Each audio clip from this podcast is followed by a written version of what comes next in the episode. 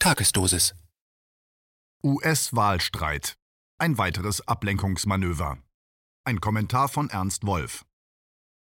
Seit dem 3. November tobt in den USA ein heftiger Kampf um den Ausgang der Wahlen. Joe Biden beansprucht das Amt des Präsidenten ab dem 20. Januar für sich, Donald Trump will es mit Hinweis auf Wahlfälschung nicht hergeben. Sämtliche Mainstream-Medien berichten rund um die Uhr über die Entwicklung. In der öffentlichen Diskussion der USA gibt es kaum ein anderes Thema und niemand scheint zu merken, wie die Bevölkerung einmal mehr von der Politik hinters Licht geführt wird. Bei dem Streit um Wahlfälschung setzen beide Parteien nämlich unausgesprochen voraus, dass es die wahlberechtigte Bevölkerung der USA ist, die über die Besetzung des Präsidentenamtes, des Senats und eines Drittels des Repräsentantenhauses entscheidet und damit die Richtung der Politik für die kommenden vier Jahre festlegt. Das aber ist pure Fiktion. Die US-Wahlen sind seit jeher riesige PR-Kampagnen, die ausschließlich von einer Kraft entschieden werden, dem großen Geld. Das gilt für den diesjährigen Wahlkampf mehr denn je. Er hat mit insgesamt 14 Milliarden Dollar mehr Geld verschlungen als seine beiden Vorgänger zusammen. Allerdings gab es in diesem Wahlkampf eine Besonderheit. Während die Geldgeber über lange Zeit den amtierenden Präsidenten favorisierten, kam es in den letzten zwei Monaten zu einer überraschenden Wende. Herausforderer Biden erhielt im September und Oktober die größte finanzielle Unterstützung, die einem Kandidaten jemals in zwei Monaten zuteil geworden ist. Um die Gründe dafür zu verstehen, muss man einen Blick auf die aktuelle Situation der USA werfen. Das Land hat 2020 den schwersten Wirtschaftseinbruch seiner Geschichte erlebt, die Finanzmärkte aber durch die Injektion der größten Geldsummen aller Zeiten bis heute über Wasser gehalten.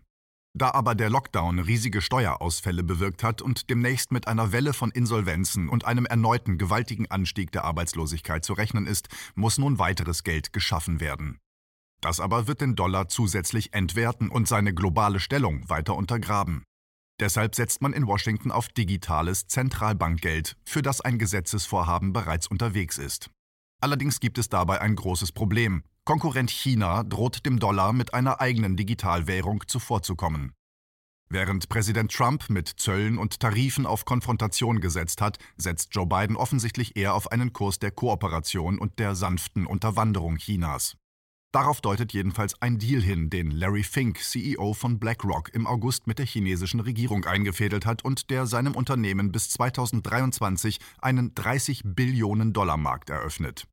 Fink war bereits von Hillary Clinton für das Amt des Finanzministers vorgesehen und gilt unter beiden als aussichtsreichster Kandidat für den Posten. Es gibt also deutliche Hinweise darauf, dass das Verhältnis zu China entscheidend zum Kurswechsel des großen Geldes beigetragen hat.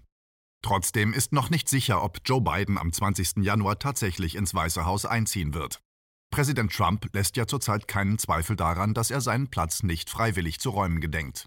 Seine personellen Umbesetzungen im Pentagon, seine Unterstützung durch bewaffnete Milizen und die Gewaltbereitschaft von Teilen seiner Basis lassen vermuten, dass Trump möglicherweise versuchen wird, mit Hilfe eines Militärputsches an der Macht zu bleiben. Für die Geldgeber hätte sich ihr hoher Einsatz aber auch in diesem Fall gelohnt, denn die Abschaffung der parlamentarischen Demokratie und die Errichtung einer Militärdiktatur wären eine geradezu ideale Voraussetzung für ihr derzeit wichtigstes Vorhaben, die Einführung eines ebenfalls diktatorischen neuen Geld- und Finanzsystems.